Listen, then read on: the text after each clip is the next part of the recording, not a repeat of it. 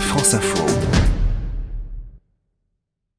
Bonjour Émilie Gautreau. Bonjour Ersine. Explication des mots de l'info avec vous. Alors expliquez-nous les antispécistes. La notion de spécisme et donc celle d'antispécisme remonte aux années 70. C'est un courant de pensée introduit par le psychologue britannique Richard Ryder qu'il définit comme l'ensemble des préjugés de l'homme envers les autres espèces par analogie avec d'autres préjugés comme le racisme et le sexisme. La notion a ensuite été popularisée par le livre La libération animale publié en 1975 par le philosophe australien Peter Singer.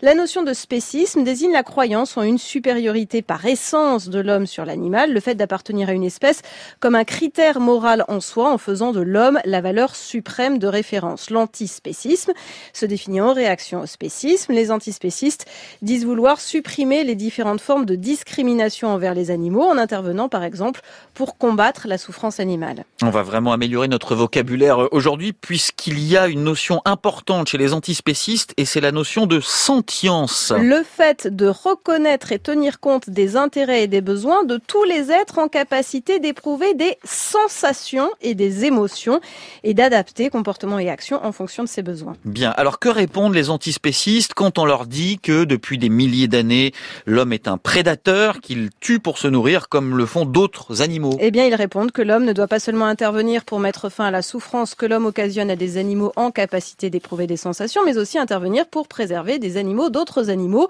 empêcher, dans l'idéal, pour prendre un exemple souvent donné, la lionne de manger la gazelle, donc se mettre dans la perspective de changer la nature. Alors comment se traduit l'antispécisme concrètement? Par des publications, comme en France les cahiers antispécistes qui existent depuis 1991, la publication de livres, un combat sur le plan juridique pour par exemple faire en sorte que les animaux ne soient pas assimilés au régime des biens, mais aussi par l'évolution d'un activisme qui au sein même des antispécistes fait débat et qui peut passer par des blocages d'abattoirs, la libération d'animaux enfermés, l'occupation de sièges sociaux d'entreprise ou des actes violents contre des boucheries, des fast-foods.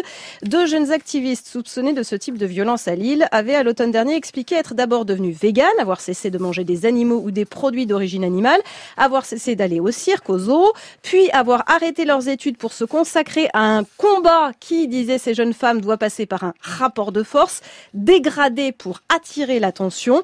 On peut revendiquer, ne pas être d'accord, mais pas le faire de cette façon.